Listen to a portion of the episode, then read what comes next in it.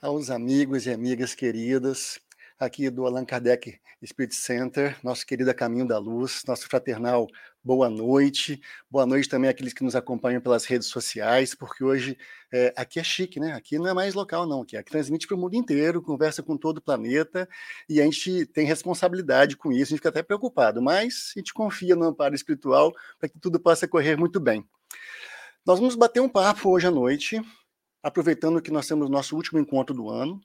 A gente não está muito preocupado com algumas referências de marcos temporais, mas é legal fazer uma pausa às vezes e pensar em algumas questões.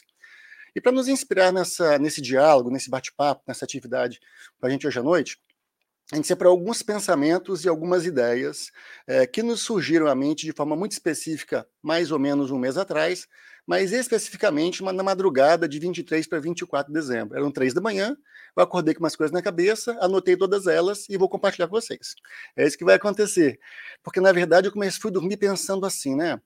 A gente fala tanto de resoluções de ano novo, o tema já tinha combinado com o Márcio antes, mas o roteiro, como é que vai ser esse roteiro? Deixa eu pensar.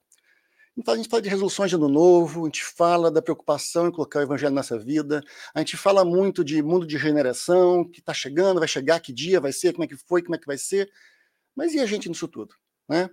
E aí, eu comecei a buscar na filosofia, que é uma área de estudo que eu me encanto muito, sobretudo no pensamento estoico, sobre como isso podia ser aplicado na nossa existência de uma forma prática. Quais são as perguntas que a gente deveria se fazer? Quando eu falo a gente, não é a gente vocês não, é a gente eu. Então, assim, porque as resoluções de ano novo são minhas. E aí, eu vou compartilhar com todo mundo. Porque se eu errar, não vou errar sozinho. Vai ter pelo menos um, grupo de, de pessoas aqui, testemunhas, né? O pessoal da internet também assistindo aí, testemunhas comigo dessa ideia. E, claro, isso à luz do Espiritismo. Ou seja, como é que o Espiritismo nos ajuda a entender essas questões como um todo? Porque, em geral, nas nossas tradições religiosas, teológicas, filosóficas até mesmo. Nós somos muito acostumados a comportamentos prescritivos, ou seja, tem que fazer assim ou da outra forma, e com certo e errado. Como se o mundo andasse só nessas duas polaridades. Como se não houvesse matizes de comportamento por diversos entendimentos. Mas o que é o certo e o que é errado? Ou por que, que eu faço tal coisa? Talvez fosse a pergunta mais certa a fazer.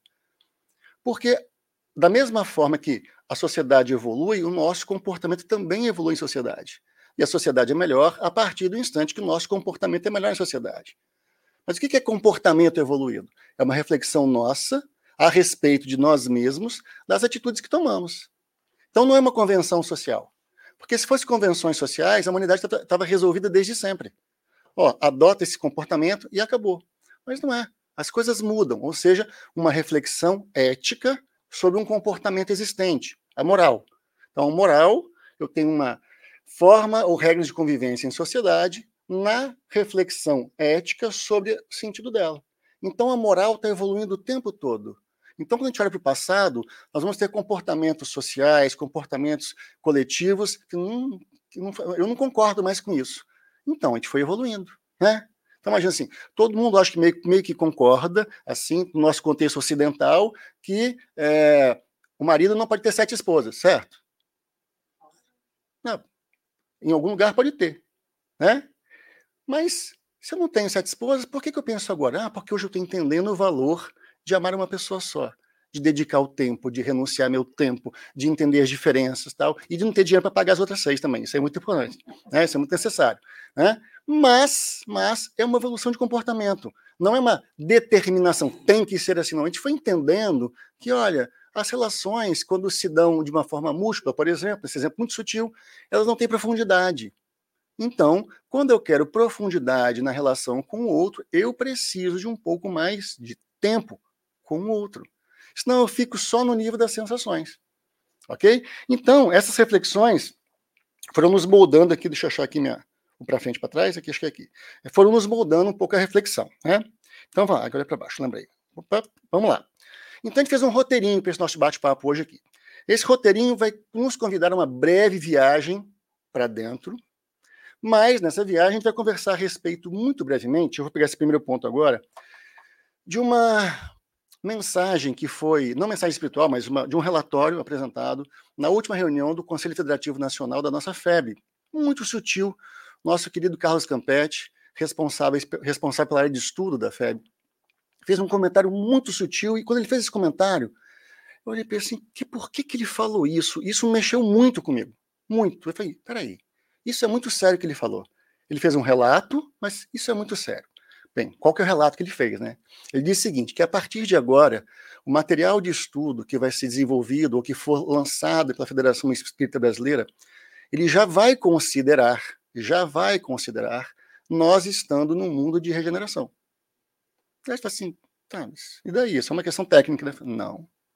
Porque presume-se, então, que nós já compreendemos as necessidades, desafios, superações do mundo de prova e expiação. Aí fala assim, o que, que isso muda? Isso muda tudo. Isso muda tudo. Porque isso faz com que cada um de nós tenha um compromisso com algo completamente novo. Compromisso, e a gente brinca assim, com erros novos, não mais com os erros do passado. Compromisso com comportamentos diferentes, não mais os comportamentos que eu tinha no passado. E se a gente brincava assim às vezes, ah, quem sabe eu vou ser merecedor do mundo de regeneração, você já está nele. Nós estamos nos primeiros milésimos dele, é verdade isso, ok? Mas, mas, nós já estamos vivendo, né, nesses, é, nas luzes iniciais, vamos dizer assim, na madrugada do mundo de regeneração. Qual o impacto disso? O impacto é que o meu compromisso agora de conduta, de é, responsabilidade, de respeito ao meu semelhante, de entendimento da vida em sociedade, não é mais daquele do passado. Eu posso olhar para o passado agora para ter referências históricas que são muito importantes. Tipo assim, peraí, a gente fazia tal coisa, né? Pois é, não precisa fazer mais. E nesse sentido, eu me comprometo com conquistas novas. Então, se eu tenho desavenças com as pessoas, e isso nós somos ainda nesse nível evolutivo, mas eu não brigo com elas mais. Eu evoluí, tenho desavenças. Se eu ia para o um embate com as pessoas, no, sentido até físico às vezes, eu hoje me limito a policiar o meu pensamento, que ainda é muito difícil, mas fico no nível do pensamento. Até o dado momento que eu consegui desejar o bem para as pessoas. Essa é a lógica, né? Então, nós vamos conversar um pouquinho daqui a pouco sobre mundo de regeneração, para falar brevemente sobre isso. Qual a importância disso para a gente? De assumirmos esse lugar, que é assumir uma condição. Eu estou no mundo de regeneração. E agora, como é que vai ser? Né? É mais ou menos a história de talvez de muitos de nós aqui, quando saiu da sua cidade natal e veio morar num outro país, fala: olha, eu não posso trazer a minha cidade natal para cá. Eu vou ter que, que, que aprender comportamentos novos. A lei de trânsito é diferente, as regras de convivência social são diferentes, eu vou ter que aprender esse comportamento novo. Então, nessa mudança de mundo, e é um processo natural e nós estamos vivendo ele, assim, quais são os comportamentos, as perspectivas novas que eu vou ter? Quando eu falo comportamento, não é regra de, regra de conduta, não. É postura diante da vida, reflexão diante da vida. E aí, vamos conversar um pouquinho de estoicismo com base nessa obra aqui, ó, Libertação do Sofrimento, da benfeitora Joana de Anges, onde ela vai dizer eu tive contato com essa obra, a gente teve, né, Janine, sete anos atrás, mais ou menos, na leitura que a gente fazia em casa, é, e a leitura era Viver com Estoicidade. Que título esquisito para uma lição, né? E a gente começou a ler, começou a ler, falei, uau, que fantástico. Então, Joana resgata esse pensamento, e é muito interessante que se você for no YouTube agora e buscar qualquer nome de filósofo ou qualquer estudo de filósofo, os estoicos vão aparecer como primeiro nome de busca na linha da filosofia porque diz o seguinte: o comportamento estoico tem tudo a ver com as demandas dos dias atuais. Ah, é, se Dona Joana escreveu que era importante, né? Era importante. Ela não manda recado, né? Ela já vai e diz direto qual é o caminho para a gente. Então, nesse entendimento de uma vida estoica, que não, nós não vamos aprofundar nisso, mas há uma busca natural para entender qual é o sentido e o significado da nossa existência. Na busca do, do estoicismo, os estoicos vão dizer o seguinte: eles buscam o que é a essência. O que é a essência da vida? E começam a buscar na natureza a resposta para isso. Então tudo ganha significado. Tudo da vida ganha significado. E se você for entender bem, eles vão introduzir até mesmo o pensamento reencarnacionista. Por quê? Por, por conceito? Não, porque é uma lei da natureza as coisas morrem, as coisas são reaproveitadas, e elas vão de novo e recomeça o ciclo. Então, se a natureza tem um ciclo que se repete, que se os elementos se transformam e se reaproveitam, por que seria diferente na espécie humana? Por que, que nós seríamos diferentes? Então, a reencarnação também é colocada como, como um plano de fundo bem sutil no entendimento de quem está buscando encontrar as respostas.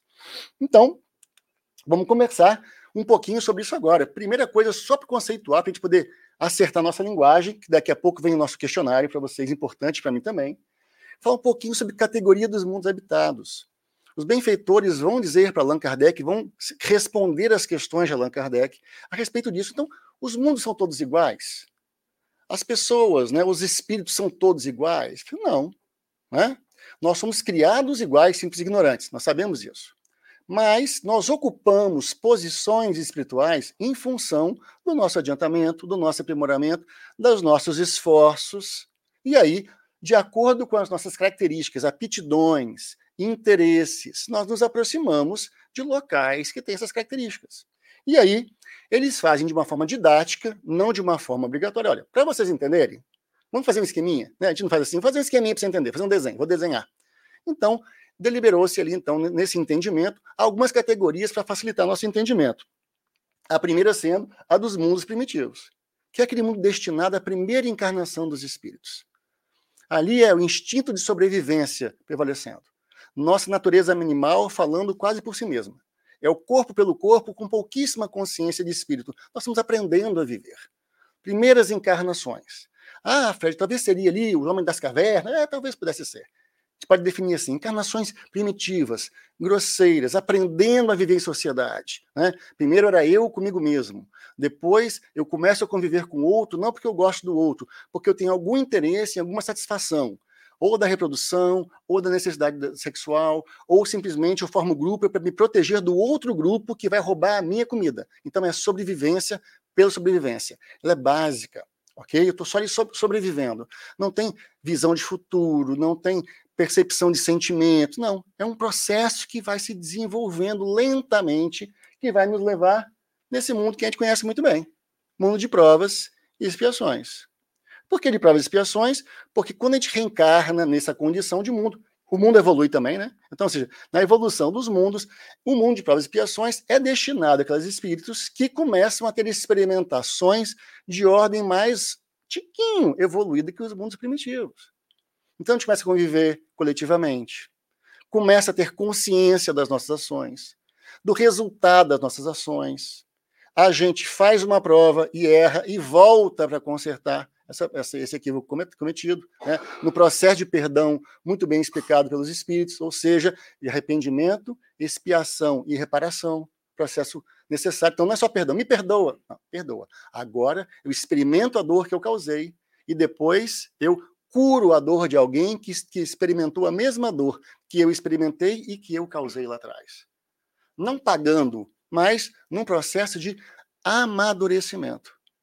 Porque eu não posso falar da dor de alguém que eu não conheço. É mais ou menos assim, eu, aqui, homem, dizer assim, ah, gente, eu entendo muito bem a dor do parto. Impossível, nessa encarnação não dá. Eu posso ter uma memória espiritual, mas nessa encarnação, quando uma mulher fala para mim da dor do parto, eu posso ter o exercício imenso de sentar, de ouvir, de me sensibilizar, mas eu não conheço essa dor. Nessa vida eu não conheço essa dor. Se eu quiser conhecer essa dor, se eu já não a conheci, falo, Deus, eu quero reencarnar menina na próxima vida. Por quê? Para experimentar isso. Ah, mas eu, Deus me livre, vi menina, eu sou homem, eu sou homem, não posso vir menina. Então, vai ter que reencarnar mais vezes, até aprender né, que você é espírito, o corpo é só um detalhe. Mas isso é outro, outro, outro grupo de estudo, é outro, outra discussão. Mas para a gente entender que esse corpo é transitório, então no mundo de criação em prova, estou entendendo a transitoriedade da vida, estou entendendo a necessidade de organização social, estou entendendo que o outro tem direitos como eu tenho, começo a abrir um pouquinho o meu ego na perspectiva assim, ai, tá bom, vou conviver com outra pessoa, né? Então vou fazendo esse passo. E a gente se acha o máximo, né? A gente acha, ah, a gente é muito bom, olha só, que maravilha. Não, a gente está no segundo nível ainda de evolução da categoria dos mundos. Segundo nível. Então, na segunda série ainda. Né? Fica tranquilo que acaba na quinta série, graças a Deus. Porque se tivesse até vestibular, nós estávamos lascados da vida. Né? Então, ou seja, mundo de expiações e provas. Então nós estamos aqui experimentando coisas. Mas nós, quando vivemos esse período longo de expiações e provas, nós nos cansamos. Cansei de errar. Né? Não tem a brincadeira que a gente faz? Ah, eu vi uma casca de banana, ah, lá vai eu escorregar de novo. Né? A gente brinca conosco mesmo. Nas anedotas, assim, ai meu Deus, eu sou assim, né? Ah, eu vou errar de novo. Eu tenho dedo podre para as coisas. Já viu essa expressão? Eu tenho dedo podre? A pessoa casou dez vezes. Ai, meu Deus, só escolhe o marido errado, só escolhe a esposa errada. Tem dedo podre? Não. Talvez você esteja todo podre. Por isso que só atrai problema, porque você não tem problemas, você é a pessoa que é problema para as outras pessoas. E como não assume que é problema, continua gerando problema para as pessoas. Duas opções de vida, só duas: ter problema ou ser problema. Quem que você quer ser? É, deixa eu ter problema, tá bom, né? É, esse é mundo de expiação e prova. Então, se você está vivendo problemas, fique tranquilo. Você é uma pessoa muito feliz.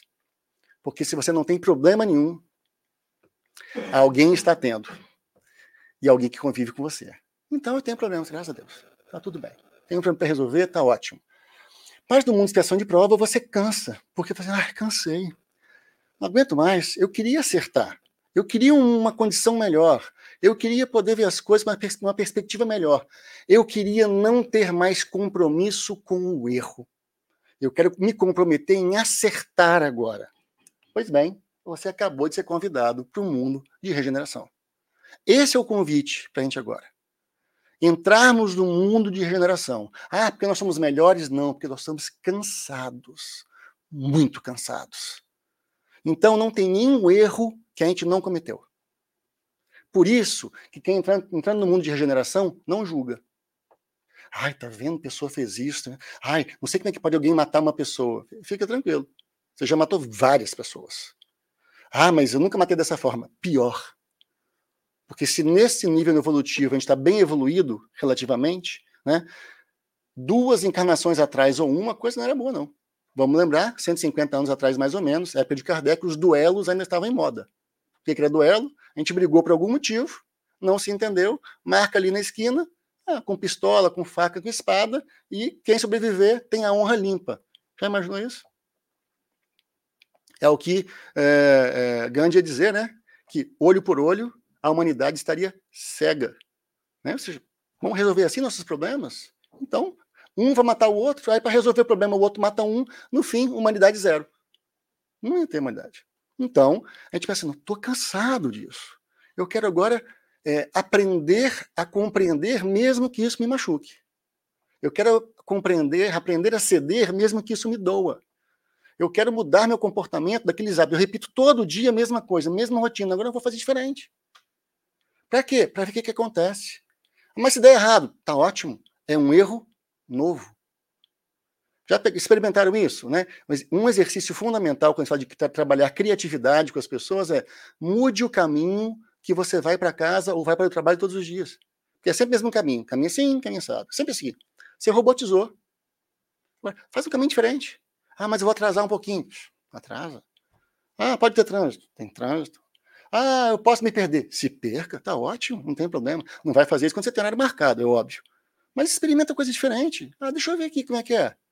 Ah, o que, que eu vou fazer hoje? Ah, vou andar por aí, eu tô gastar gasolina, que tá barato. Então, faz uma coisa diferente, experimenta uma coisa diferente. Né? Ah, vou fazer uma receita nova. Ah, eu sempre faço arroz e feijão, né? Nosso caso brasileiro, do mesmo jeito. Ah, experimenta uma coisa diferente. Muda o tempero, né? Faz sem sal. Não sei se vai ficar bom, né? Mas tudo bem. Experimenta. Experimenta. Né? Eu brinco porque durante a minha vida inteira, esse só que você vai ficando velho, né, gente? Se mais tem exemplo para contar, é sinal que a idade vai chegando nas pessoas. Então, olha só. Ah, café sem açúcar. Quem toma café sem açúcar? Que coisa absurda sem açúcar. Aí você começa a experimentar adoçante, porque você começa a lembrar de uma tal de glicose. Ah, você tem história na família, então você começa. Aí você começa a variar o tipo de adoçante. Ah, vai ser aspartame, vai ser. É, esse monte de nome tem que você sabe, muito bem. Você vai variando aquilo, e tem um que é gotinha, e tem um que é uma cápsulazinha, e tem um que é um pozinho, e tem a estévia, outro que eu falar. E vai fazendo, vai fazendo, tá ótimo. Até nós vou experimentar sem açúcar. Aí você experimenta sem açúcar, começa a ter visões espirituais, porque é horrível. E hoje, assim, só tomo café sem açúcar. que horrível, meu Deus, quem toma isso? Né? Então, ah, eu tomo açúcar com café, né? Algumas pessoas assim. Mas é, são experimentações. E assim vale para tudo. Muda o tipo de roupa, muda o tipo de sapato, muda alguma coisa. Porque o nosso corpo, por mais que a gente não queira admitir, está em constante mudança. Né? Ah, mas está envelhecendo. Fred, isso é ruim, isso é maravilhoso. É a questão que você está vivendo. Então, o mundo de regeneração, a pessoa está cansada de erros velhos. Ela quer erros novos. Eu já aprendi a vida inteira passada a matar as pessoas, então agora eu não mato. Mas eu penso mal ainda, já avançou um monte. Já avançou um monte. Essa relativização da filosofia, que ela é importante para a gente no aspecto filosófico do doutrina espírita. Ou seja, entre o mal maior e o mal menor, eu ainda cometo o mal menor. E na próxima, um mal menor ainda do que esse mal, até fazer o bem. Por quê? Não, vão dizer né, os espíritos para a gente, né? Não basta não fazer o mal, é necessário fazer o bem. Fazer o bem ainda é difícil para a gente. Oh, nossa, só de vez em quando. Mas o esforço, né, para domar suas más tendências e más inclinações, também o livro dos Espíritos, já é um passo imenso, porque para eu conseguir fazer o bem, eu primeiro preciso aprender que o mal não vale a pena. Então é aprendizado. Por isso que o anterior é prova de expiações, que você está experimentando. Ih, já cansei, não quero isso mais não. Então agora eu quero fazer diferente. E aí, resolvido o nosso período de descanso, ou seja, de refazimento, ou seja, agora eu não quero mais fazer o mal. Agora eu quero viver o bem, eu quero ter uma atitude diferente da vida. Quando a gente começa a repetir o bem várias vezes, a gente muda de categoria e vai para um mundo ditosos ou felizes. Onde tem nenhum problema? Não, sempre tem algum problema para resolver. Mas ali a intenção é sempre positiva. Tem alguns problemas? Deve ter, mas a gente está longe de entender. Está começando esse aqui, como é que eu vou entender o de baixo? É um problema que eu ainda não conheço. Ainda mais esse último aqui, ó, a gente passar rapidinho neles. Mundos celestes ou divinos. Eu não posso falar daquilo que eu não tenho ideia. Ah, aqui as pessoas só pensam bem, mas não dá para mim nunca esse lugar. Esse lugar. Não dá, estou longe dele ainda. Acho que nem para visitar turismo. Ah, turismo em mundo celeste ou divino. Não, não tem nem condição de comprar ticket para poder entrar no, no, no, no passeio. Por quê? Porque ainda sou carregado de provas e expiações, entendendo que eu não quero mais, então eu quero entrar no mundo de regeneração. E aí eu vou ter compromisso diferente com o meu comportamento, com as minhas atitudes. E aí eu trouxe essa foto de um tio muito querido, já desencarnado, então é, é, é, convida as vibrações é, artísticas dele, do mundo espiritual, nesse quadro chamado Faxina do Sami Matar, onde, repara, esse quadro dele é perfeito para descrever o que é o mundo de regeneração. O mundo de regeneração não é um mundo feliz, não é um mundo pleno, ele é o um mundo da faxina. Eu não sei de vocês, a experiência de vocês com faxina. A minha é ótima, eu sou ótimo nesse negócio. Mas a faxina é aquele negócio assim: você chega, você faz uma tragédia na casa. Levanta a cadeira, dobra o sofá, arrasta as coisas, e aí pega veco, passa paninho, joga spray, e limpa o banheiro, e joga água, e puxa com rodo, se for no Brasil, né? E faz essas questões todas tal, e aí assim, no final você tá assim, tô morto. Ah, mas tá gostoso, né? Ah, cheirinho bom. Aí você põe até um cheirinho. Põe um cheirinho, porque não basta você limpar a casa, tem que ter cheirinho, porque senão você não limpou a casa. Por isso que às vezes você põe cheirinho e não limpa a casa para dar uma disfarçada, porque você ainda no mundo de prova e expiação, então você está dando uma enganada com o cheirinho. Não, regeneração é o mundo da faxina. Então a gente faz uma bagunça danada nele. Por quê? Para mexer naqueles cantinhos que estão parados. Então a gente precisa de um saculejo, como a gente diz no Brasil carinhosamente. Para quê? Para que nós possamos acordar nos nossos comportamentos. Né? Então, o mundo de regeneração é um mundo 100% pautado na necessidade metafórica da faxina. Por isso que a gente está vendo o mundo aí em total ebulição. Em total ebulição. É guerra de um lado, é doença do outro, é disputa do outro, é um excesso de mídia, é de autopromoção do outro, é um uso impensável do dinheiro. Né? Para que isso, gente? Então você tem muito mais que você pode gastar. E aí, qual é a finalidade dessa questão como um todo? Mas a gente vai vivendo situações que fazem nos pensar: de que, que vale o dinheiro sem saúde? De que, que vale saúde sem afeto? De que, que vale ter afetos, mas não ter convivência com as pessoas? Então você começa a pensar tudo isso e começa a reconfigurar toda a sua existência. Esse é o mundo de regeneração. Eu não posso estar feliz plenamente se eu sei que tem gente morrendo de fome na África, ou crianças, pouco importa a etnia, sendo bombardeada no Oriente Médio. Eu não posso estar feliz. Eu posso achar que eu estou feliz na minha casa, com ar-condicionado, com aquecedor, com um banho quente gostoso, com micro-ondas, com um fogãozinho bom. Isso é ótimo, com seu automóvel, isso é maravilhoso. Mas isso te faz só uma pessoa que foi merecedora de um investimento divino. O que, que você faz com esse investimento? O que, que você faz do seu tempo? O que, que você faz da sua existência? Ao menos ter empatia que está acontecendo algo. Hã? Nós ainda somos aquelas pessoas, e eu sempre dou esse exemplo, que para mim é, isso é a prova de que nós somos ainda muito atrasados. Nós ainda brigamos por filosofias e não por filosofia, por ideologias políticas. Né? Candidato A, candidato B. Essa é a prova que você não está na quinta série espiritual. Você não está nem na quinta série espiritual. Nem na quinta série. Brigar por isso? Não, mas tem que ser é assim que muda o mundo. Não, não, querido. O que muda o mundo é você acordar todo dia e fazer a sua parte. Ah, mas lá e o governo? O governo vai fazer parte dele. Esses homens e essas mulheres que têm essa responsabilidade, que aceitaram ou pediram essa responsabilidade, vão responder pelas consequências, boas ou ruins dos seus atos. E você? Ah, perdi minha encarnação inteira brigando pelo lado A ou pelo lado B. falei, jura que você fez isso? Jura que você fez isso? No mundo espiritual, não, desculpa, aqui só tem um lado. Ah, então, tá vendo? Era o lado A. Não, não, não. O lado A e o lado B não fazem parte do lado E, o lado espiritual. O lado A e o lado B são convenções humanas para que vocês possam aprender a ver sociedade. Aí eu gosto, porque nessa parte, é porque você vê que eu não sou espírito superior, que sou espírito atrasado. Porque se eu fosse do planejamento espiritual, no mundo espiritual, eu falei assim: ah, você foi do lado A? Ótimo, vai reencarnar com alguém do lado B. Eu fazia de propósito isso, juro que eu faria de propósito, morrendo de rir. Ou então assim, não tem aquele seu amor, tal, é, tá. A minha, minha alma, é, minha alma gêmea, ótimo, essa mesmo que eu quero. Ela é do lado A e você é do lado B. Vocês vão se encontrar. E aí? Ah, agora eu quero ver. Ah, mas isso é maldade, senhor. Não, não, isso é maldade, isso é lei da vida. Isso é lei da vida. Então, todas as pessoas que têm lados para qualquer assunto agora, religião, futebol, ah, eu sou Corinthians, ele é Palmeiras. Eu sou Vasco, ele é Flamengo. Eu sou Cruzeiro, ele é Atlético. Acabou meu conhecimento de futebol, tá? Só isso que eu sei. É, e agora, fica tranquilo. Vai nascer lá torcendo para América, se for de Minas Gerais. Ah, vai nascer torcendo para Português em São Paulo. Vai nascer torcendo para Bangu, no Rio de Janeiro.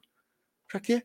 Para aprender que tudo isso é só um detalhe.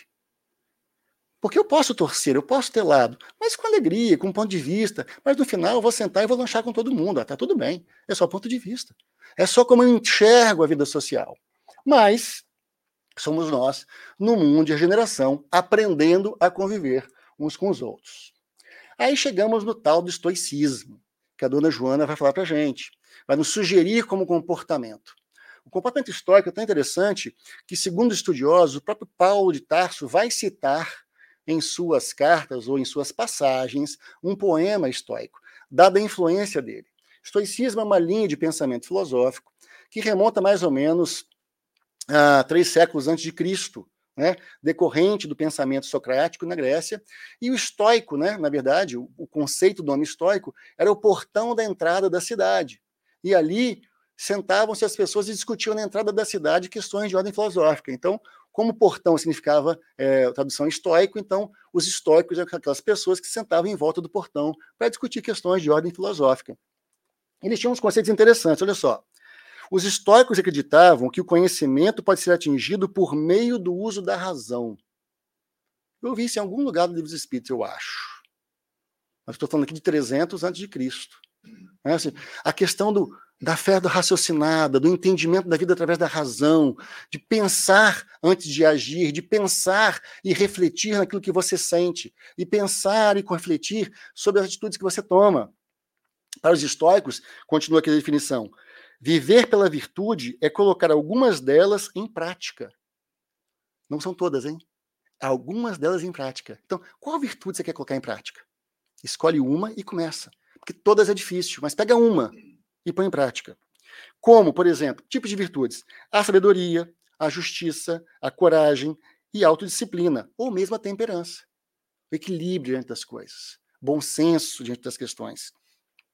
É vivendo dessa maneira que se alcança uma boa e digna vida. Uma vida digna. Uma vida de quem viveu para é, o coletivo respeitando a si mesmo. Viveu para o bem. Por quê? Pelo bem.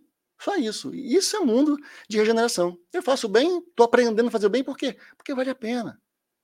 Porque quando está envolvido com questões que prejudicam o seu semelhante ou que exploram o seu semelhante, você, em algum momento, começa a lidar com divergências desnecessárias. Porque no final, o estoico sabe. O que, que vai acontecer no final? No final, vai todo mundo para a mesma caixinha, né? que vai ser cremada ou colocada embaixo da terra. Então, as experiências do corpo são transitórias. Mas o que vale para o estoico, a busca da essência é a essência está para além do corpo. Então, o corpo é instrumento. Então, eu busco desenvolver virtudes que vão continuar comigo, porque eu continuo, né? antecedendo aqui o conceito de espírito, eu continuo depois da vida material, e por eu continuar depois da vida espiritual, o que, que eu vou levar? Eu não vou levar os comportamentos que estavam na lista que eu segui. Porque muitas vezes a gente segue alguns comportamentos, mas aqui dentro está fervendo. Né? Então, assim, não, aquilo que eu consegui praticar, aquilo que eu consegui fazer. Né? Não importam seus bens materiais, esse é um ponto que vocês colocam muito, muito veemente. E títulos e status. Pelo contrário, algumas riquezas podem ser opressivas. O que a gente mais vê na nossa sociedade é as pessoas buscando fama e reconhecimento. Melhor, reconhecimento não, fama. E sucesso. E depois fala assim, mas respeito a minha privacidade. Eu falei, oi? São duas coisas incompatíveis. Se você busca a fama, você não vai ter mais direito ao anonimato. Você não vai ter mais direito à sua persona. Então você tem que se preparar para ser uma pessoa do mundo. Ah, mas e o meu tempo? Você vai ter o seu tempo, mas vai ser muito pequeno, porque você optou por ser uma pessoa que atende ao coletivo. Você pode ser artista, você pode ser cantor, você pode ser político, você pode ser qualquer pessoa. Mas a partir do instante que você ganha uma notoriedade pública, você assume um compromisso perante as pessoas no mundo. E hoje, por conta desse negócio aqui, ó, todo mundo tem seus 15 minutos de fama. Então todo mundo é famoso, fica tranquilo, um pouquinho, nem que seja duas curtidas. Mas nem precisa curtida. Mas, às vezes, a gente busca. Então, ou seja, o compromisso, a responsabilidade nossa, não é mais com títulos, com status, com riqueza. Não, não, peraí. Isso me oprime. Porque se eu vivo pelo dinheiro também, a falta dele me desespera. É um limite cada um de nós tem. A gente quer ter conforto, é justo que se tenha, mas para quê e por quê e qual esforço para isso? Vale a sua saúde? Ah, eu tenho muito dinheiro hoje, mas para ter muito dinheiro agora eu desenvolvi N doenças que são frutos do estresse do trabalho que eu tive. Nossa, ótimo o seu trabalho, foi excelente. Deu de nada. Ah, não, eu ganhei muito dinheiro, tenho muito patrimônio, mas não vi meus filhos crescerem. Né? Tem motivos, não há nenhum julgamento aqui, mas é uma reflexão de vida. O que, que eu estou buscando? Então, a filosofia estoica vai nos colocar essa perspectiva de condutas. Aí, convido vocês agora, então, nós temos, vigiando o tempo hoje aqui, viu, Márcio? Para ficar tranquilo, estou disciplinadinho aqui hoje. Vamos fazer uma viagem estoica de ano novo agora, à luz do Espiritismo. Então, é um mergulho. A imagem é isso mesmo, é um mergulho. Vamos fazer um mergulho agora. Eu preparei algumas questões para mim, mas eu vou compartilhar com vocês. Se servir para vocês, pode ficar. Se não servir, ora por mim ok? Mas a ideia é o seguinte: o que que essa perspectiva de entender a essência da vida à luz do espiritismo, a filosofia estoica de 300 anos antes de Cristo, resgatada por João de Ângeles, fundamentada no Evangelho no Livro dos Espíritos, pode me ajudar nas minhas resoluções de ano novo. Porque é legal fazer resolução de ano novo. Ah, tá, a gente não cumpre metade delas. Às vezes não cumpre nenhuma delas. Mas tá tudo bem. Eu estou há 30 anos tentando emagrecer 10 quilos, né? Ah, 10 quilos. Agora eu já estou há dois anos tentando emagrecer é, 15 quilos, porque ano passado foi mais 5 quilos. É assim. E a gente não vai, para pegar as coisas mais fáceis. Porque as mais difíceis a gente nem, nem lembra, nem anota. Ah, não. O perdoar fulano, ah, nem anota isso. Porque anota, vai que dá problema, atrai, aí você vem atrás do negócio. Ah, não, mas põe no seu smartphone ali, no to-do list, né? Não, não, vou colocar não nem quero nem pensar nisso. Quer chegar no final do ano, não quero nem lembrar desse negócio. Esses somos nós. Aquilo que machuca, a gente nem anota. Porque para ninguém lembrar da gente disso. Para ninguém lembrar. Né? Eu tenho por hábito, vai aprendendo com o tempo, de eu tenho um caderno, que hoje tem vários tipos de caderno, digital, não digital, para anotar as questões. O que, eu tenho que fazer no dia? Duas, três, quatro coisas, dez coisas. Mas eu anoto 20 coisas. Eu sei que eu não vou fazer naquele dia, mas é para não esquecer. Então, tem desde as tarefas que são de ordem operacional, do tipo pagar as contas, não sei se vocês vivem isso, mas eu vivo essa, essa expiação terrível, pagar contas, é uma expiação horrorosa. Né? Aí você anota lá, tá, para não esquecer. Bem como a senhora, mandar recado para fulano, fazer contato com o Beltrano tal. Para lembrar que eu estou vivo. Então, anota umas questões lá, as operacionais e as transcendentes. Em geral, anoto muito mais as operacionais. Mas por quê? Para que eu chegue no final de um período de tempo, eu volte para o caderno para trás assim e fale, nossa, fiz muita coisa. Não sou gênio, não. Aprendi isso com um amigo meu, que é terapeuta dele, falou assim: ele tinha uma, uma, uma sensação de incompletude de vida. E ele falava assim: é, Fred, eu vivo um dia inteiro de 24 horas e parece que eu não fiz nada no dia. Aí o que, que a terapeuta dele recomendou? Você vai anotar agora tudo que você faz. Tudo, literalmente tudo. Do tipo assim, mas como assim? Encontrei um amigo na rua. Tá. Encontrei um amigo na rua. Então, a gente trabalhava no mesmo local, ele chegava lá, chegava no me sentar. E aí, Fred, boa noite. Peraí, peraí. Chegava o papelzinho dele, abria, conversando com o Fred no trabalho, tal negócio. O que, que você está fazendo? Por que você está fazendo isso? Ele foi me relatando que, é, em função da atividade que ele tinha, profissional, ele não fazia coisas operacionais, sabe assim? Ah, é, embrulhei uma coisa, troquei uma peça. Então, ele não conseguia ter concretude material do que fazia. Tudo dele era muito relacional. Era conversar com as pessoas, atender pessoas, é, é, ir em evento, tal negócio. Então, o que acontecia? Ele não tinha a materialidade das ações dele. Então eu chegava em casa à noite e o que, que eu fiz hoje? Fiz nada. Construí nada, não produzi nada. Aí começou a ver. É, conversei com 10 pessoas, atendi 20 telefonemas, e aí foi listando. Aí falei, nossa, meu dia está lotado. Eu tenho que. Meu problema não é que eu não estou fazendo nada, eu estou fazendo coisa demais da conta. E aí não tem nem condição de perceber a quantidade de coisas que eu faço, dado o volume de coisas que eu faço. Então, essa notação nos ajuda nessa viagem. E aí, eu comecei, né, para compartilhar com vocês, algumas questões de ordem filosófica, à luz do Espiritismo, para nos ajudar a começar por mim mesmo nas resoluções de ano novo. Né? Eu juro que é, é, o meu compromisso comigo, até o dia 31, sentar e conversar com cada uma delas durante um bom tempo. Eu não vou resolver nenhuma delas até o ano novo, mas com cada uma delas eu vou assumir um compromisso para 2024.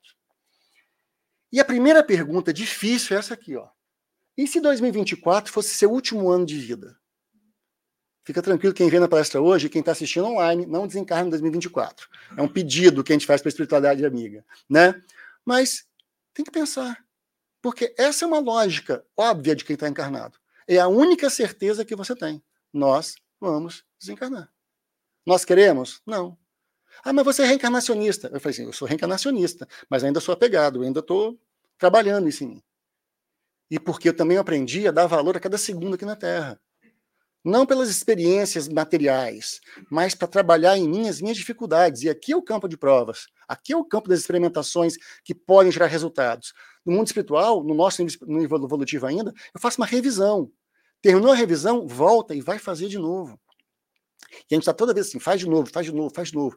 Eu quero agora fazer mais em quantidade, mas, sobretudo, mais em qualidade. Ganhar nas atividades relacionais com o meu semelhante.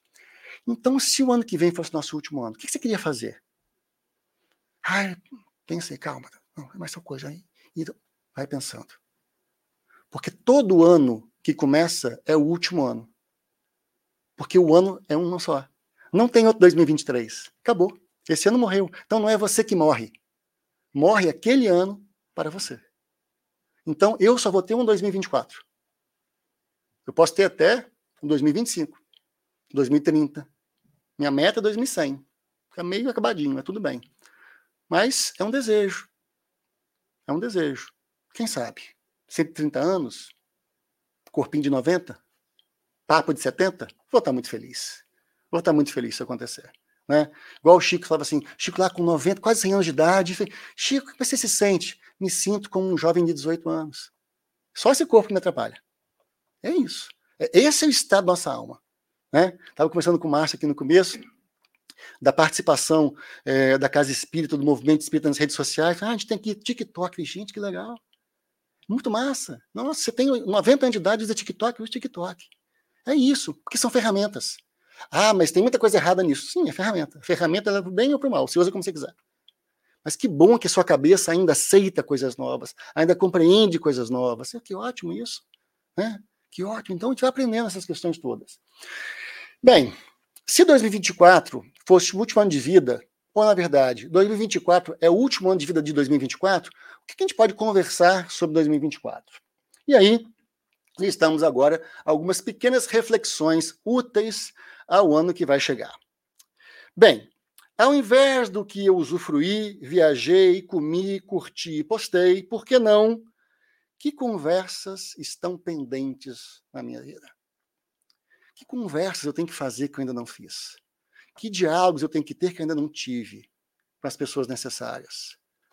Né? Não sei vocês, eu tenho uma penca de conversa pendente. Esse item só aqui vai juntar várias páginas, mas eu decidi que eu vou escolher um ou dois só. Um ou duas conversas pendentes. Preciso conversar isso e isso com fulano, com Beltrano, com Beltrano. Pronto, só isso. São conversas pendentes. Por quê? Porque se Deus me chamar agora, de volta ao mundo espiritual, e aí, Fred, tá tudo bem? Fala, tá, não, Deus, ficou duas conversas pendentes. Eu preciso essas duas conversas. Ah, então tá, para ficar tranquilo. Vai ter uma mediúnica para te atender. Tá jóia. É, brincadeira à parte, mas você vai ter um momento de conversar, mas seria tão bom partir com essa conversa já feita. Depois, que encontros, reencontros são necessários e imprescindíveis. Porque a gente, em geral, vive de cumprir é, convenções sociais, já repararam nisso? Por isso que muitas pessoas amam e outras pessoas odeiam o Natal. É a convenção social. Ah, ano novo, ah, aniversário, ah, dia das mães, dia das... Ah, convenção social. Você não quer estar ali. Tudo bem, a gente vive em sociedade, então a gente aceita algumas convenções sociais. Mas tem alguns encontros que são necessários e imprescindíveis. Eu preciso encontrar Beltrana, eu preciso encontrar Beltrano. Para quê? Só para encontrar. Só para encontrar. É, isso eu comecei a fazer, vou dizer para vocês. Liguei para pessoas que tinham 15 anos, que trabalhei com elas, que não conversava. E aí, nossa, parecia que a gente estava almoçando ontem. Porque os 15 anos não afastaram a capacidade de gostar do outro. E eu falei, ai, que bom que eu dei esse telefonema. Que bom que eu fiz essa ligação. E aí, de repente, você volta, gente, era uma pessoa que estava 15 anos perdida da minha vida. Ó, oh, resgatei. Mas essa é uma parte fácil, porque eram pessoas que eu gostava. Eu quero ligar para as 15, 15 anos atrás, essas pessoas que eu larguei há 15 anos atrás, né? Ah, tomara que seja feliz no Japão, né? Então, agora que, que me pega. Outra, o que eu quero aprender que ainda não aprendi? Ah, eu quero aprender tal coisa, não aprendi isso ainda. Escolhe uma coisa. Tem tantas coisas, escolhe uma. E escolhe coisa fácil, tá? Ah, eu queria aprender a perdoar a humanidade. Não vai dar conta. Esquece. 2024 não é suficiente para isso. Mas eu posso aprender a fazer prece pela humanidade. Ah, isso dá para fazer. Isso eu consigo fazer. Né? Pode ser uma questão operacional, de uma, coisa, uma atividade profissional, né? de mais uma língua estrangeira, de você vai lidando com essas questões. De uma ferramenta que você não sabe utilizar, de um programa de computador que você quer aprender. Então, o que, eu aprendi que eu não aprendi? De um curso de filosofia que você quer fazer. Então, escolhe alguma coisa para aprender uma coisa nova. Né? Que esforço ainda não fiz? Nossa, eu tô adiando tal coisa, tem, ó, desde do, ano novo de 2015 eu tô adiando tal coisa, não faço. Então, que esforço ainda não fiz? Não escolhe 30, escolhe um. Escolhe um. Por quê? Porque muitas vezes a gente coloca metas inatingíveis pra gente. Então, não dá. Ah, eu quero ter a saúde quando eu tinha 18 anos. Querido, meu caso, você está com 50, vai fazer 51, não vai dar. Dá para você ter uma você tá saudável em relação a uma pessoa de 50, bem cuidado, tá, pode ter. Né? Mas 18 não dá mais. 18 já passou essa fase. Continua. Muda a imagem. Mudam as perguntas. Qual a relação que eu quero ter com o meu vaso, com o meu corpo? Isso aqui é um vaso, onde você está dentro. Né? Vou perguntar daqui a pouco isso. Sim. É uma pergunta que é recorrente na minha existência e nos grupos de estudo que a gente participa. Assim, você tem certeza que você é espírito e está num corpo, ou você ainda acredita que você é um corpo que tem espírito? Ah, não, porque quando eu for espírito. Oi? Não, não, você já é espírito. Você só que está no corpo. Ah, mas eu, como é que vai ser o mundo espiritual? Fica tranquilo, você já treinou isso várias vezes. Morrer é fácil. Difícil é encarnar. Vai por mim. Vai por mim. Desencarnar é fácil. Ah, mas eu tenho medo. É normal. É normal. Mas o processo de encarnação, por mais complicado que seja, é mais fácil do que o processo de encarnação. É mais fácil. Para a encarnação dá trabalho. Para a gente não, para quem faz. Porque a gente muitas vezes tem nem consciência do processo. Mas é complicado encontrar família ideal, contexto social, componentes genéticos, componentes fisiológicos. Isso vai, é trabalhoso isso. Por isso que encarnar não é fácil. Por isso que a fila, a gente brinca, né? A fila do lado de lá é grande. Porque, olha, não é questão de querer. Não é shopping. Ah, eu vou ali no shopping. Não, não, não, não.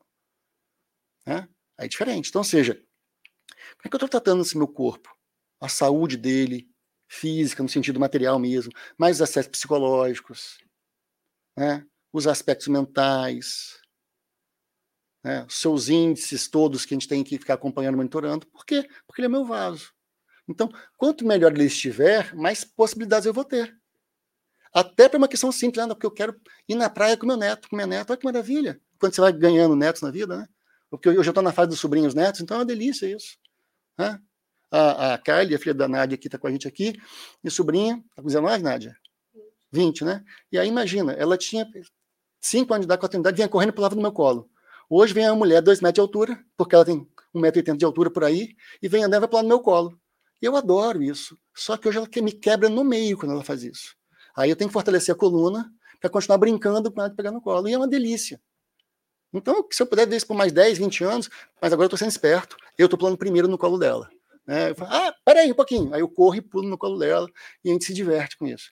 Isso é um barato da vida. Então, cuidar do vaso, né, do corpo para isso. Com quais valores eu quero me comprometer? Quais são os valores que você quer se comprometer? Perdão, caridade, indulgência, responsabilidade, ética, com quais? Mas se comprometa. Escolha um dele, um deles. Fácil? Não. A última coisa que eu vou dizer é que vai ser fácil.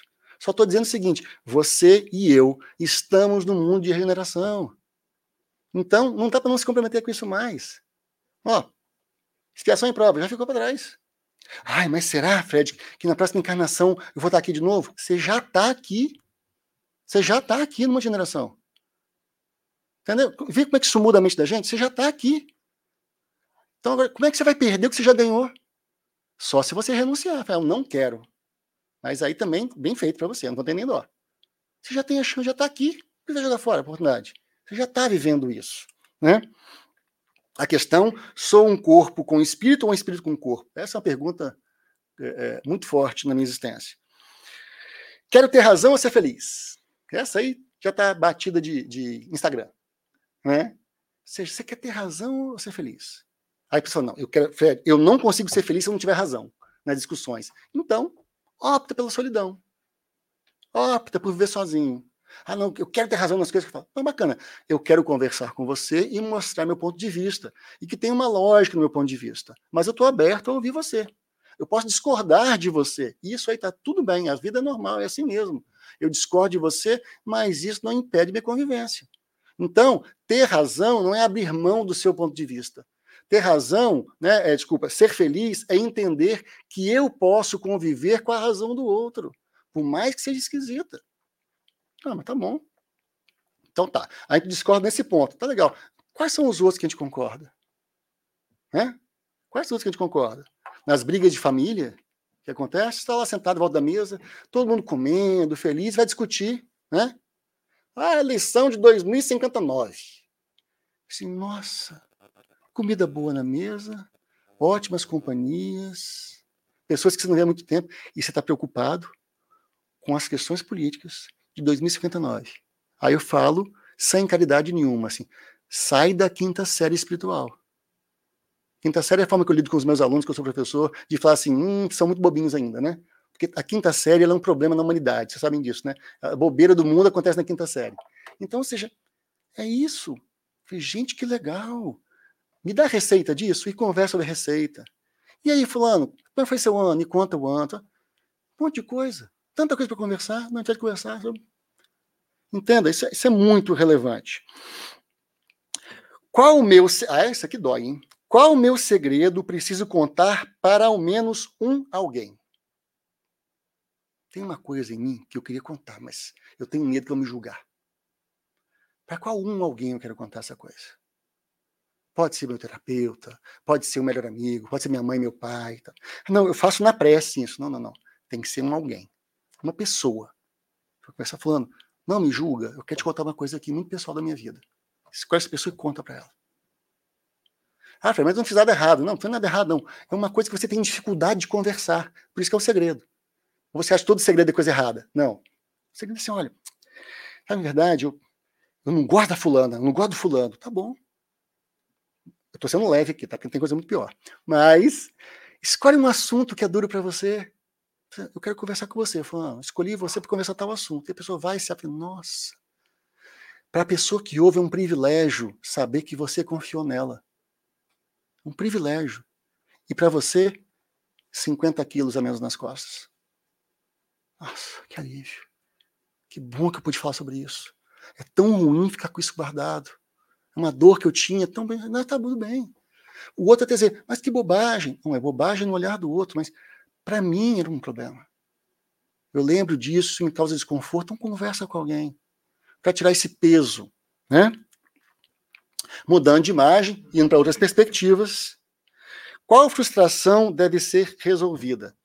Diferente de atendida. Porque frustração faz parte da vida. É a parte do ter problema, lembra? Ter problema, ser problema. Só que ser resolvida não quer dizer que eu vou viver e vou resolver essa frustração. Não, eu vou conversar com ela. Uma frustração que eu queria ter algumas coisas que eu não tenho, por exemplo. Eu entendi por que, eu não tenho. E eu convivo com isso. Eu convivo com isso. Ah, eu queria, pegar um exemplo fácil, correr uma maratona. E não correr uma maratona é uma frustração para mim. Ah, poxa vida. Passei minha vida inteira, não corri com 18, agora vou querer correr com 50? Não vai dar mais. Então conversa com a sua frustração. Olha só, não dá mais. Mas olha quanta coisa boa dá para fazer. Dá para fazer hiking ainda. Né? Dá para poder caminhar no seu bairro. Você não está fazendo isso. Escolhe isso, dialoga, acha na sua memória uma questão que está pendente e resolve ela. Não é atende, não, porque atender pode ser problemático. Então, não, agora resolvi, agora que eu vou amanhã correr a maratona. Mas você vai morrer amanhã. E não é a nossa meta do estudo. A meta é chegar em 2024 e rever esses itens todos. Né? Então, conversa com essa frustração não atendida. Qual medo precisa ser enfrentado? Escolhe um medo que você tem. Ah, tem medo de ficar sozinho no escuro, tá, jóia? Medo fácil. Não é que vai ficar se, se trancar no quarto escuro, tá? passa medo, passa medo, passa medo. Não, não, não é. Por que eu tenho medo escuro? Vou conversar com ele. Qual a razão? Qual o motivo? Vou conversar com pessoas. Gente, vocês têm medo escuro? Qual a razão? Qual o motivo? E vai entendendo. Vai entendendo, vai entendendo. Eu era uma pessoa que morria de medo de ficar sozinho em casa. Sobretudo quando as cadeiras mexiam sozinhas quando estava em casa. Eu tinha muito medo, óbvio, né? Natural. Mas com o tempo fui entendendo um pouquinho isso. Vou contar a fofoca para vocês, né? Fofoca toda, contei pela metade, né? Eu estava na minha casa, meus pais viajaram sozinhos, fiquei sozinho em casa, primeira vez que fiquei sozinho em casa e tal. Aí, de repente, cadeira de balanço começou a fazer assim, ó. Nhé, nhé, nhé, nhé. Eu falei, meu Deus do céu. Nossa, acho que eu li livro dos Espíritos tudo num dia, aquilo ali. Ah, olha, desespero, tá negócio. Aí depois o médium descobriu que era a janela aberta e ventou. Olha o meu medo. Ah, eu sou médium, não sei nada. Isso não é nada. Você, como todo mundo, mede uma hora menor grau. Mas era uma janela aberta e uma cadeira de balanço. Ventou, corrente de ar, fez assim, pronto. Explicou minha mediunidade. Fiquei em paz. De lá para cá, nunca mais a cadeira mexeu, graças a Deus. Né? Porque a gente estuda, mas tem medo. É engraçado isso, né? A gente compreende, a gente convive, a gente pratica. Né? Então, vou conversar com esse meu medo. Porque ele pode ter uma explicação. Ele pode ter uma explicação. Alguns são mais difíceis, mas o início do diálogo com ele é importante. Para quem, eu, para quem preciso dizer eu te amo? Não amor idealizado do romance, não. Mas o amor da atitude, com a pessoa onde o afeto adoeceu ou se frustrou. Então não é amor romântico só do homem e mulher, do companheiro companheira, né? do companheiro companheiro, companheira companheira. Não, não, não, não, não. Esse também é importante. Mas nosso amor atitude é, às vezes, não é só dizer eu te amo, é o que, que você fez para alguém. Né? Eu digo que o livro que eu mais me aprendi sobre amor foi um livro já antigo, já, mas que fez muito sucesso, coisa de 15, 20 anos atrás, chamado Monge Executivo. Foi a primeira vez que eu li assim: o amor é o que o amor faz. Isso mudou minha vida completamente. O amor é o que o amor faz. Então não é um conceito. Não é Platão no seu amor platônico que as pessoas traduzem como romance. Não é nada disso. É qual a sua capacidade de fazer algo por alguém que você deseja muito bem e aí você faz uma renúncia pessoal por amor a essa pessoa. Isso é amor. É muito mais do que beijo, abraço, carinho. Isso faz parte. Que bom. Mas é a capacidade de doar ser sem esperar nada para ver o outro feliz. Isso é amor. Isso é amor. Ah, mas a pessoa nunca me disse que te amo. Então vamos fazer esse exercício de dizer, mas fazer algo por alguém é muito mais do que palavras. Mas tenta também, se for possível. Porque alguns de nós é lerdinho na cabeça e as palavras são importantes. Então, é aquele amor que dá trabalho. O amor que não dá trabalho já está resolvido, graças a Deus. Aquele que dá trabalho, ah, esse amor. Ah, eu tenho um filho que me dá muito trabalho, no caso dos pais, né? Esse ama muito. Porque ele te testa todo dia. Aí o bonzinho você não ama, você ama muito também. Mas ali o amor já está resolvido. O amor ali é convivência. O amor ali, a ação é mais leve. Agora, aquele que dá trabalho todo dia, olha, talvez você tenha reencarnado só por conta dele. Só por conta dessa pessoa. E aí o tempo mais longo, menos longo de convivência, tá? Ufa, deu um trabalho, mas ó, no final valeu a pena. Conquistamos um amor. Experimentamos um amor que nas outras vidas talvez não tivéssemos experimentado. Quem eu preciso libertar de mim? Afinal, eu vou morrer. Porque muitas vezes a gente aprisiona as pessoas. A gente gera dependência das pessoas em nós. Não, deixa que eu faço, eu faço, resolvo, tal, tal. Né? Todos nós, em algum momento, momento tem isso. Todos nós. Até o momento você lembra assim, mas eu vou morrer. E essas pessoas que vão ficar para trás estão prontas para viver sem mim? Né? Eu, eu e minha esposa, a gente, conversa muito sobre isso, porque você tem que, a gente vai entendendo que a, idade vai chegando pra gente, não de ficar velho, mas assim, uma hora eu vou voltar. E aí? Eu falei, eu vou ficar bem de ver a família nuclear, no caso, meus sobrinhos, né, que a gente não tem filhos, nossos sobrinhos, nossas sobrinhas, infelizes, eu não vou ter paz com isso. Então, o que a gente pode fazer para ajudar? O mínimo, mínimo. Ah, é, é ligar para dar oi pelo telefone. Tá ótimo, ligar oi pelo telefone né? Porque o tio e a tia têm o privilégio dos sobrinhos falarem aquilo que não rola para os pais, né? Então é um privilégio. Então você ouve, você conversa. Que bom. Por quê? Estou libertando eles de uma dependência de mim. Para que eles vivam a vida deles. Para que eles tenham coragem. Então você se apoia para que eles possam caminhar. Por quê? Porque uma hora eu vou embora. Porque uma hora eu vou embora. Tem uma sobrinha que fala assim, né? Quando conversa esses assuntos com ela, fala: não vem com isso não, não quero que morra ninguém da família. É um processo natural. Eu não queria que meus pais morressem do ponto de vista físico, mas morreram. E eu só virei adulto depois que eles morreram. Porque até lá eu era filho. Agora não tem ninguém antes de mim, eu sou o próximo da fila. Já pensaram nisso? Quem já, já tem os pais que já passaram, assim, eu sou o próximo da fila. Lembro no enterro do meu pai, uma companheira muito querida do Movimento Espírita falou assim: agora nós viramos a velha guarda. Eu falei, que frase esquisita dela. Ela foi dizendo, porque meu pai era trabalhador do Movimento Espírita, né? Ele foi. Então, quem é que vinha atrás dele? A geração dela. Então, agora eu sou a velha guarda. Porque agora, perante os mais novos, eu sou a primeira da fila. A partir de lá. Então, eu passo a ser a referência para os mais jovens. E hoje ela já está indo. E aí eu digo, estou virando a velha guarda. E isso é maravilhoso. Porque é o ciclo da vida. E eu vou ser daqui a pouco a nova guarda de novo. Mas com aqueles que eu preparei. Então, eu liberto as pessoas de mim. Eu preparo as pessoas para o mundo, não no abandono. Eu cuido para que as pessoas vivam a vida delas, sejam felizes na vida delas. É assim que deveria ser, porque eu sei que esse corpo vai passar. Eu nasci para uma tarefa ou nasci para as pessoas? Faça uma escolha e liberte a outra. É difícil isso isso é muito difícil. Eu juro por Deus, três horas da manhã foi horrível pensar nisso. Por quê? Muitos de nós ficam assim, não, mas são as duas coisas. Então calma. Porque ou eu vivo para o meu trabalho, e aí quando falo trabalho, é trabalho movimento espírita, trabalho é, profissional, trabalho tudo, ou eu vivo para as pessoas que vivem junto de mim. Porque muitas vezes a gente fala assim, qual é o meu foco? Às vezes meu foco está tanto no trabalho que eu esqueço as pessoas. Ou está tanto nas pessoas que eu esqueço o trabalho. Então, como é que eu equilibro isso? Como é que eu busco essa, esse entendimento? Né? Onde vai estar seu foco? Porque quando você acerta o foco, o resto é acessório. Essa é uma filosofia estoica. Esse é um pensamento da filosofia estoica. Qual é o seu foco? Qual é a essência? Quando você acha a essência, o resto tudo é acessório. Não é que não seja importante. Não é que não seja importante. Mas não é o seu foco. Ali eu vou fazer bem feito. Porque eu preciso, por exemplo, do trabalho para pagar minhas contas. Ok, mas meu foco são as pessoas com que eu convivo. Ou o contrário, eu entendi que eu tenho uma missão num momento importante da minha vida, eu decidi que agora que mexa com o presidente. Ó. Você é presidente da Casa Espírita, então precisa de muito tempo aqui dedicado aqui, né? Ótimo, então eu vou negociar em casa, que eu preciso de mais tempo aqui. Uma brincadeira. Mas isso é negociável. Então eu decido, ó, liberta a outra. Escolhe uma, liberta a outra. Pode ser para um ano só. É um tempo de vida. É um tempo de vida. E aqui caminhando já para quase encerramento, né? A quem eu preciso dizer obrigado? Que eu não disse ainda. Obrigado. Né? Às vezes o pai e a mãe da gente, obrigado por ter me dado a chance de nascer. Que maravilha isso. Eu só precisava disso. O resto, a gente se vira. Né? Às vezes é um filho da gente, às vezes é um colega de trabalho. Obrigado por ser meu colega de trabalho.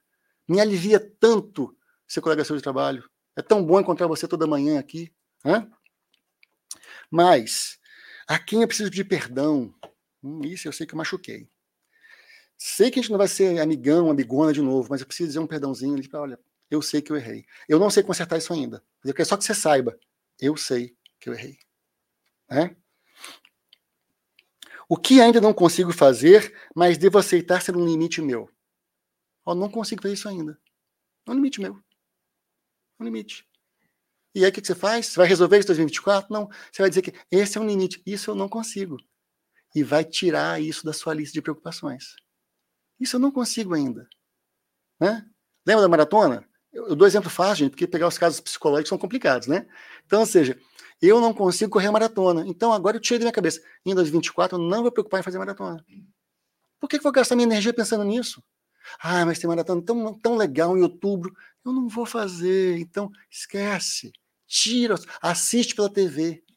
Mas pode fazer sua ginástica em casa, fazer caminhadinha e assiste pela TV. Lindo. Mas você não vai correr, você sabe que não vai correr. Então, tira da sua cabeça, porque no momento não dá para fazer. Não é possível. O que precisa ser efetivamente terminado? Gente, eu não sei vocês, mas eu sou uma pessoa mestre em começar as coisas e não terminar algumas. Fica um monte de pendência, pendência, pendência, pendência, pendência. Resolve isso. Semana que vem termina. Quantas coisas. Né? Então, o que precisa ser efetivamente terminado? E, é, convergindo com o de cima, o que precisa ser deixado de lado? Isso não resolve, não. Deixa para lá. Toca a vida. Não vale a pena gastar energia com isso. Não são perguntas vazias e respostas genéricas, essas questões. São perguntas que requerem tempo de reflexão. É sentar e pensar. Anota, tal, direitinho. Eu quase que imprimi para trazer para vocês, mas eu achei que era presunção minha. Por isso, essas perguntas fazem um ano valer a pena. Não é a pergunta para o dia 31 de dezembro. É, são perguntas para 2024. Para todos os dias. Eu dedico anotar na primeira página desse meu caderno. E elas vão me acompanhar o ano inteiro. Vou refletir sobre elas. Vou filosofar sobre elas. Algumas coisas vão anotar, outras coisas vão mudar, outras coisas vão fazer nada. Mas assim, eu preciso pensar sobre isso. Que são questões que me convidam a entrar no mundo de regeneração. Nosso foco da palestra, não esqueça. Eu quero ser uma pessoa do mundo de regeneração. Então, perguntas históricas como essa são necessárias para a minha existência. Né? E aí, ó, se a verdade ou a verdadeira vida lhe encontrasse hoje, como você estaria? Lembra da morte batendo na porta, morte física batendo na porta? O retorno está marcado. Pode ser postergado, mas não adiado. E aí eu, às três horas da manhã, conversando com o chat GPT. Né? Para entender qual a diferença de postergado e adiado. Postergar é quando você me convida para um compromisso e eu te ligo e falo assim: olha, deu um problema aqui, a gente pode remarcar para um outro momento? Pode ser para o próximo mês? Isso eu estou postergando. Adiar é diferente. Na definição do dicionário, elas são muito, são muito iguais, mas adiar é quando você faz pouco caso ou quando você não enfrenta a necessidade de adiamento. Eu também sou mestre nisso.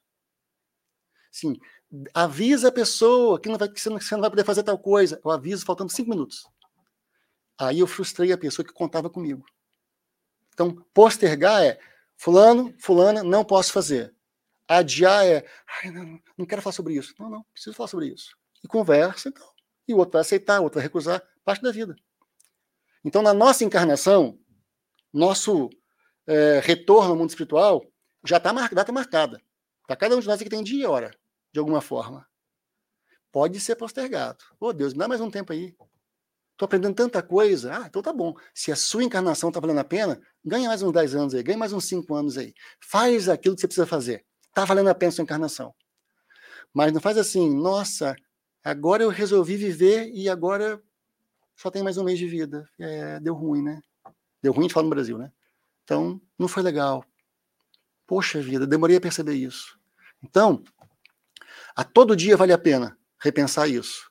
E pensar, eu estou adiando ou estou postergando? Porque postergar é legal, porque eu estou assumindo a minha dificuldade, estou dizendo, eu preciso de mais um tempo. Adiar é fingir que não tem problema e tentar ver o que, que acontece em cima da hora. E, por fim, eu vou terminar com a questão 625 do Livro dos Espíritos. Mais uma vez, nosso querido Samuel Matar nos inspirando é, com as suas imagens, com, suas, com a sua arte. Quando os Espíritos vão perguntar qual é o tipo mais perfeito que Deus tem oferecido ao homem para lhe servir de guia e modelo. Resposta mais curta do Livro dos Espíritos: Jesus. Mas está assim, mas por que, Fred, você termina essa reflexão para ano novo de muita geração com Jesus? Porque a vida dele é a referência. E nós precisamos, como diz Joana de Andes, tirar Jesus da cruz, descrucificar Jesus. Pensar no Jesus no homem do dia a dia, naquele homem que ia ali, ó, comprar uma coisa na Dollar Tree, né, Jay? A gente adora, né? Ah, Jesus ia na Dollar Tree? Claro que ele ia. Porque ele ia perder uma promoção boa para o que ele precisa? Claro que não. Fala, para que ele vai gastar dinheiro? Porque ele sabia que a vida material é toda transitória. Então, por que, que eu vou gastar 100 dólares se eu posso gastar 1,25 e resolver o mesmo problema? Ele sabia. Ele sabia o que, que valia a pena. Então, ele fazia uma análise ética, ele fez uma análise ética de toda a sua existência, de todos os instantes todos os segundos da sua vida. E nessa análise ética, ele fazia, bem, o que, que vale a pena? E aí ele sabia por que, que ele foi conviver com as pessoas mais rejeitadas pela sociedade. Porque vale a pena. É para elas que vale a pena. Porque os outros já estão resolvidos. Quem já está resolvido não precisa de mim. Então vou dedicar meu tempo a eles. Ele não era um professor arrogante. Não, sigam-me porque eu sou o caminho. Olha só, gente, vem cá. Vem comigo, vou mostrar o caminho para vocês. Ele devia ser mineiro, Jesus. Vou mostrar para vocês o caminho. Né? Olha só, traz um pão de queijo para ele, pega um cafezinho, vem comigo. Era esse Jesus. Né? Era esse Jesus. Minha querida amiga Sandra Borba, que vocês conhecem muito bem, ela já esteve aqui com vocês, ela fala assim, olha, Jesus multiplicou foi a tilápia. A gente fez um estudo provando que foi tilápia os peixes multiplicados, né? Cada bairrismo, cada estado puxa né, uma característica de Jesus para si. Que ótimo, que o mundo todo faça isso. Independente das religiões. Por esse homem de uma característica tão diferente que ele vence o mundo. Ele não vence o mundo porque ele é um sacrossanto descrito na Bíblia, não. Ele vence o mundo porque ele vive 100% misturado no mundo e vive a essência. É o maior de todos os estoicos. É o estoico por excelência. É o pensador, é o mestre. O único título que ele aceitou. Por quê? Porque sim, ele sabia o que ele fazia. O bom professor não é aquele que ensina, é aquele que faz aquilo que ensina e se abre para aprendizados novos. Ele fazia. Tanto que a ética de Jesus não é falar e depois fazer. Ele fazia, depois ele explicava. Olha lá, lê nos, nos Novos, no Novo Testamento lá, a história de Jesus. Ele vive uma experiência com os apóstolos. Aí o apóstolo, ah, Jesus! Pois é, agora eu vou explicar. Você faz primeiro, depois eu te explico. Por quê? Para ter sentido, para ter sentido, para ter significado, para ter materialidade da ação. Então, ele é referência. Mas não o Jesus que nós fixamos nos padrões inatingíveis das filosofias doutrinárias do passado. O Jesus ser humano, simples, carpinteiro, andando com pescadores, com pessoas gerais de vida comprometida, com mulheres que não eram aceitas pela sociedade, vem dizer assim: vem comigo, porque tem um mundo muito melhor. Tem uma forma de viver muito mais interessante que essa. E pode ser, inclusive, nessa vida. Pode ser agora. Pode ser hoje. Pode ser hoje. Só tem que acertar o seu olhar e viver aquilo que é essencial.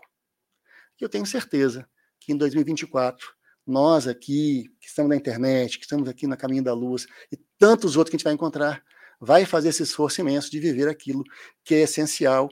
E se Deus quiser, ao final de 2024, em algum instante vamos nos encontrar e falar assim: ó, oh, não é que valeu a pena? Estou adiando mais nada.